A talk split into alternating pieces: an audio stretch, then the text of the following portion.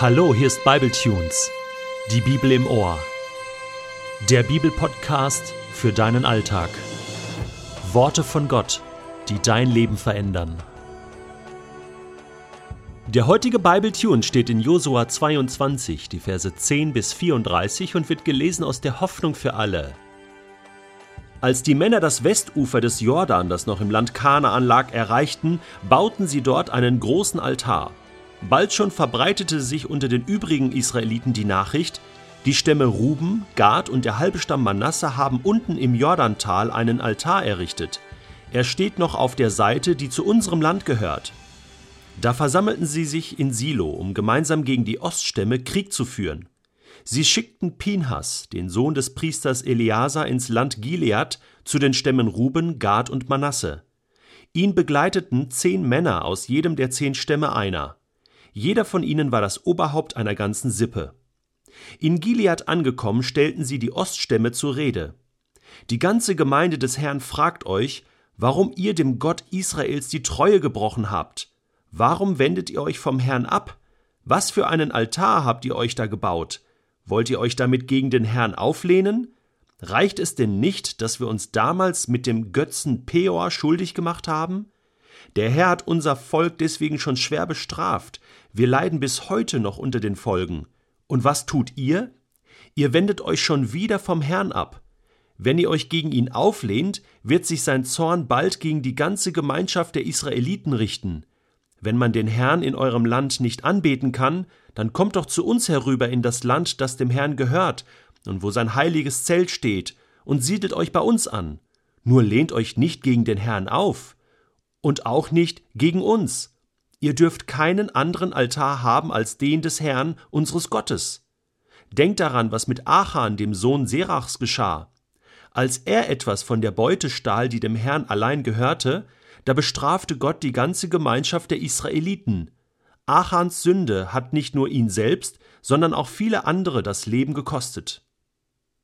Die Männer von Ruben, Gad und dem halben Stamm Manasse antworteten den Abgesandten der Israeliten Gott der Herr ist der einzige und wahre Gott. Er weiß es, und Israel soll es auch wissen.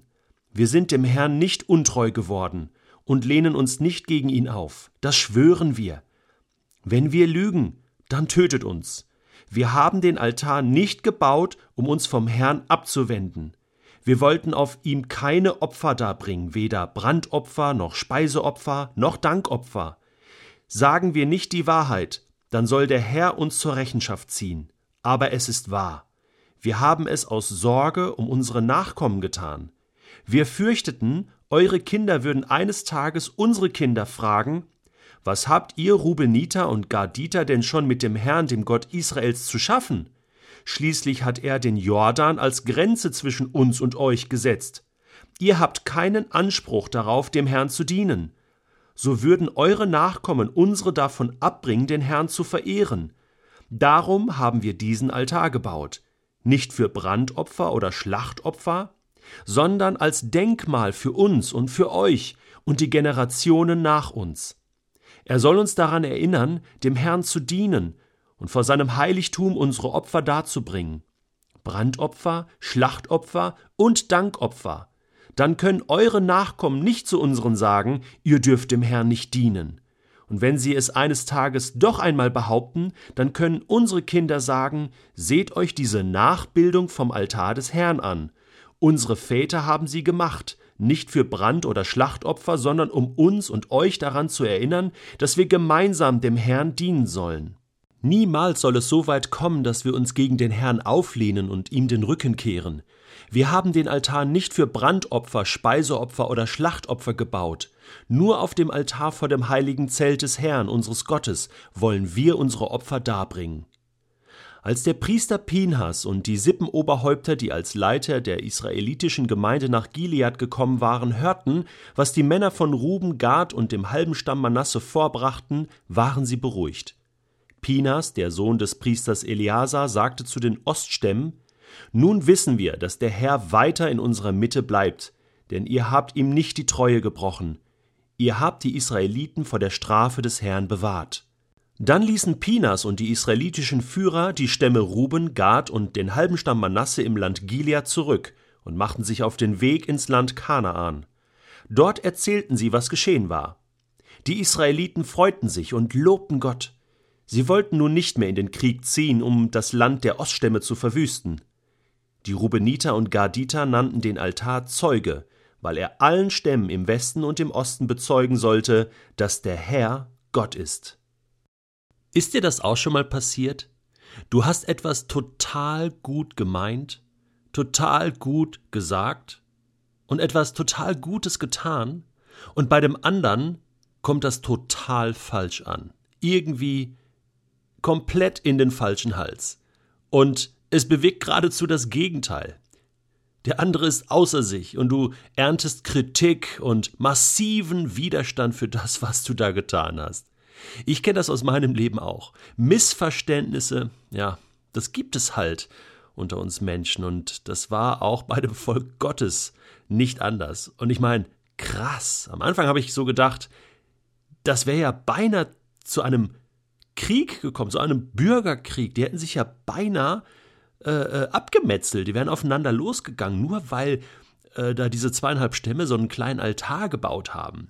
Gut, man muss sagen, ähm, das ist schon nicht so ganz gut überlegt gewesen, einfach ohne mit den anderen zu sprechen, auf ihrem Gebiet einen Altar zu errichten. Das konnte natürlich auch missverstanden werden, das gebe ich zu.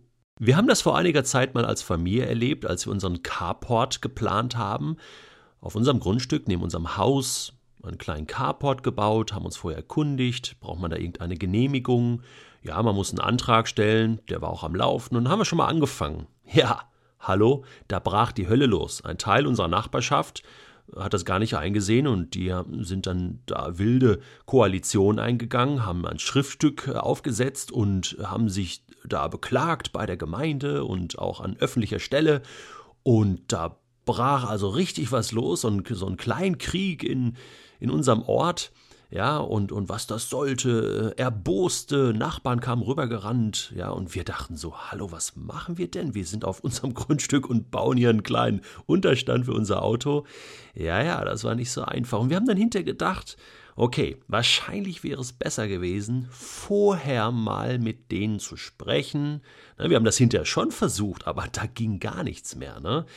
Äh, und wir mussten das also nachträglich irgendwie regeln und es ging dann auch gut. Aber zu einigen Nachbarn ist bis heute so ein bisschen, ja, ich würde sagen, so ein kühles Verhältnis.